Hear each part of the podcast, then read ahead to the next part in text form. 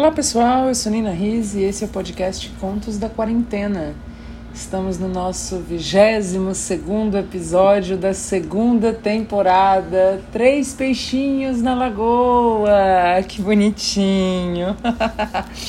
Hoje eu vou ler um livro muito bonito, como sempre, é lógico.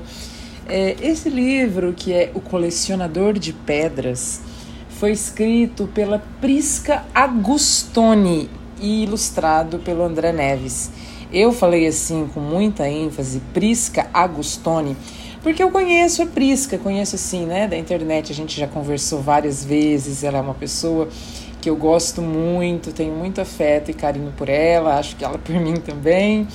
É, ela é uma poeta e uma vez a gente estava conversando, eu estava montando uma antologia poética e aí eu mandei é, para as pessoas, né, para conferirem se havia algum erro e ela apontou um erro, né, que foi na grafia do nome dela, estava escrita Prisca Augustoni.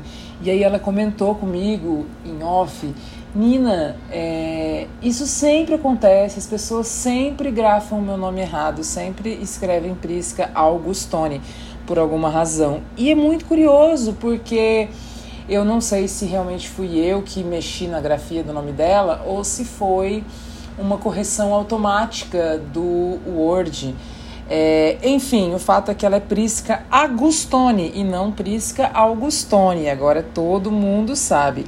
A Prisca não é brasileira, ela nasceu do outro lado do oceano, como ela conta aqui na contracapa do livro. É, mas ela mora há já muitos anos aqui no Brasil. Ela também é tradutora e faz um monte de coisas legais. E ela lançou esse ano um livro muito bonito de poemas chamado Mundo Mutilado, é, que eu recomendo muito também.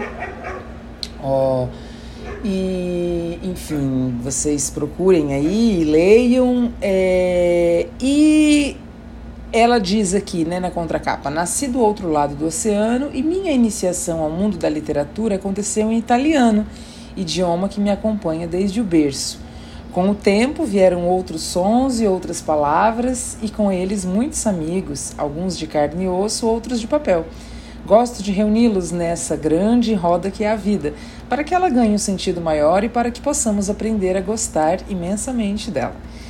Quem ilustrou esse lindo livro, gente, esse livro ele é tão é, diferente assim, ele tem uma, uma poética diferente, uma poética de uma escuta diferente, é, de imagens que nos são suscitadas, não as imagens que o ilustrador usa, mas as imagens que são provocadas pelas palavras são diferentes. É, é um livro realmente especial, um livro realmente diferente. É, e faz muito sentido que eu leia esse livro agora para vocês, e é lógico que eu quero que vocês é, encontrem e vejam as figuras, que as ilustrações, né, que são do André Neves, que já apareceu aqui antes no livro, é, no episódio da Remédios e Seu Demônio é, que tem uma, uma, um traço bem peculiar, né? Eu disse naquele episódio que gosto muito dele, contei é, a minha aventura de quando ele veio até o meu trabalho e eu não o encontrei porque não soube. É, mas faz muito sentido que eu leia esse livro e vocês não o vejam inicialmente, porque as imagens que são suscitadas né, são muito de um imaginário muito pessoal.